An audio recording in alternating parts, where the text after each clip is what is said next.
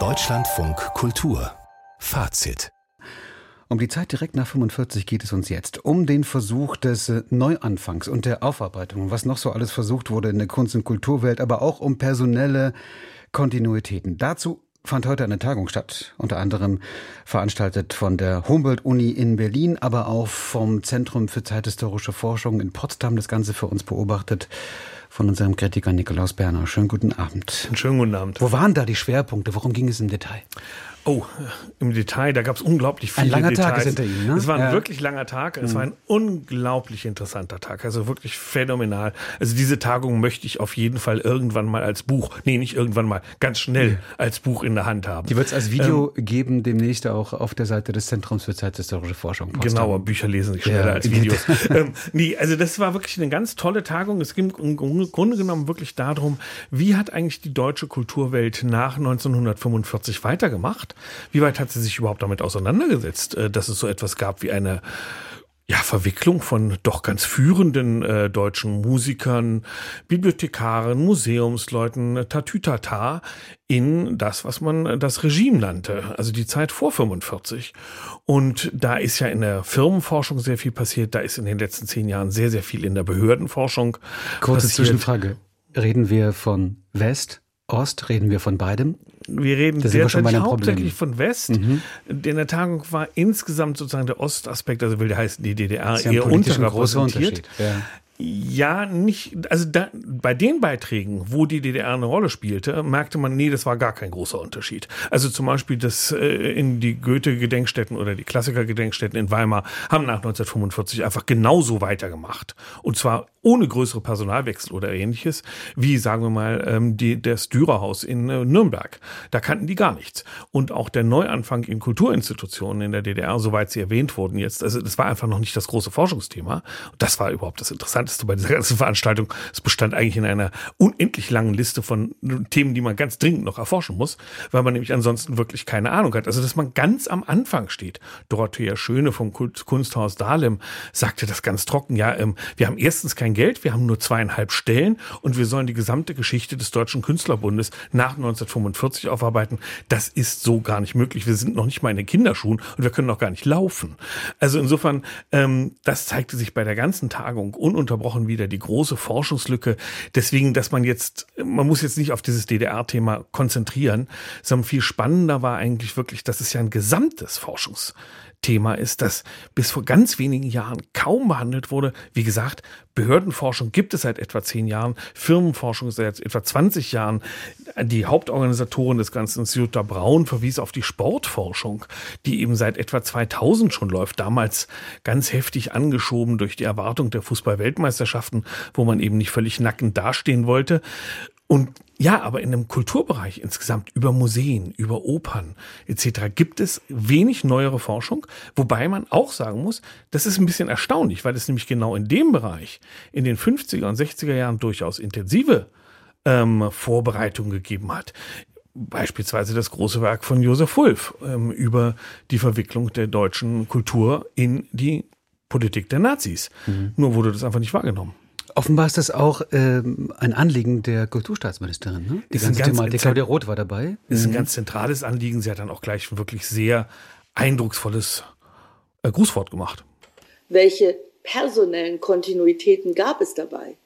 Wie haben Kultureinrichtungen bei der Restitution von entzogenem Eigentum agiert? Welcher KünstlerInnen, die ausgegrenzt, die verfolgt oder ermordet wurden, wird heute gedacht? Welche Schicksale blieben hingegen vergessen oder wurden gezielt übergangen? Fragen, die bis heute oft gar nicht mal gestellt wurden. Die Forschungslücke soll geschlossen werden. Ja, und sie verband das auch ganz direkt mit einer politischen Forschung. Sie sagte, das ist nötig, weil wir einfach angesichts einer neuen rechtsradikalen Gefahr diese Kenntnisse haben müssen.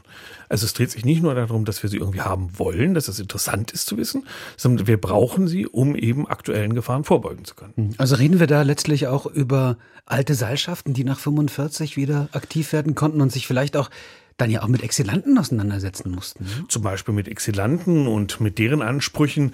Aber es war interessant, bei der Tagung kam eigentlich raus, es gab verschiedene Ursachen. Eben nicht nur das, was wir sofort auch vermuten, oh, das waren die alten Seilschaften, die kannten sich, die hatten den gleichen sozialen Hintergrund, die hatten die gleiche Ausbildung, die hatten die gleichen Lehrer, hatten vielleicht die gleichen Kriegserlebnisse und haben dann im Grunde genommen nach dem Krieg weitergearbeitet und sich gegenseitig die Posten zugeschoben.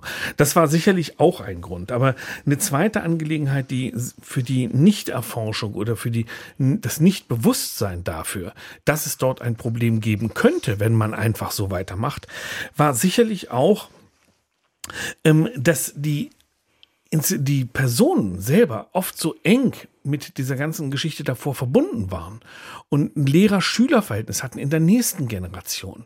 Das heißt, da wurde auch wieder nicht drüber geredet. Dann war Jutta Braun wies darauf hin, dann, dass dann nach 1990 war natürlich die Aufklärung über die DDR-Geschichte über mindestens 10, 15 Jahre viel, viel wichtiger.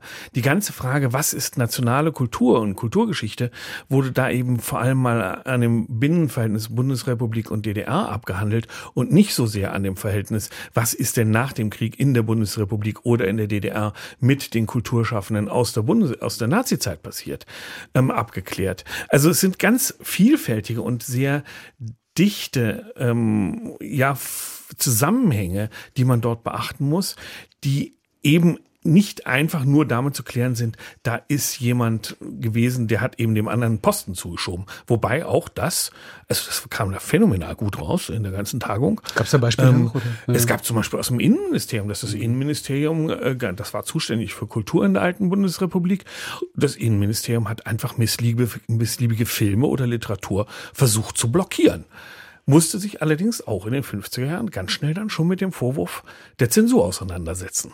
Also insofern, es gab auch immer ein Wechselverhältnis. Ja, es war nicht so eindeutig, wie ich auch sagen muss, wie ich es heute Morgen noch irgendwie vor mir hatte. Mhm. Also ich würde mal sagen, das könnte der Anfang sein von etwas mehr, wenn das das Fazit wäre von diesem Tag. Äh, wohin es dann noch gehen müsste in der Forschung, ne? Also es ist ganz klar, mhm. es muss viel mehr die DDR mit betrachtet werden. Es muss vor allen Dingen der europäische Kontext mit betrachtet werden. Also Hermann Parzinger, der Stiftung, Präsident der Stiftung Preußischer Kulturbesitz, erwähnte dann so kurz, ja, also wir haben als Institution natürlich auch ein Problem. Kam übrigens gleich die Gegenreaktion, fand ich super. Ja, also der Begriff Preußen, der wurde in den 50er Jahren vor allem mal von Moskau aus angegriffen. Ähm, und äh, die Sowjetunion hat alles getan, um den Begriff Preußen auf keinen Fall in irgendeiner Form in der Sowjetunion auftauchen zu lassen. Und auch die westdeutschen Länder waren da nicht etwa solidarisch mit, also mit der Stiftung Preußischer Kulturbesitz, haben sich da immer ganz fein sofort rausgezogen. Aber Parzinger sagte durchaus ehrlich, ja, wir haben da auch über Jahre blockiert, was Restitutionen angeht. Wir haben uns eben auch nicht ganz sauber verhalten. Vielleicht nicht ganz verwunderlich, der erste Präsident der Stiftung Preußischer Kulturbesitz war eben auch ein NSDAP-Mitglied. Und darüber hat eben auch bis heute nie jemand geforscht.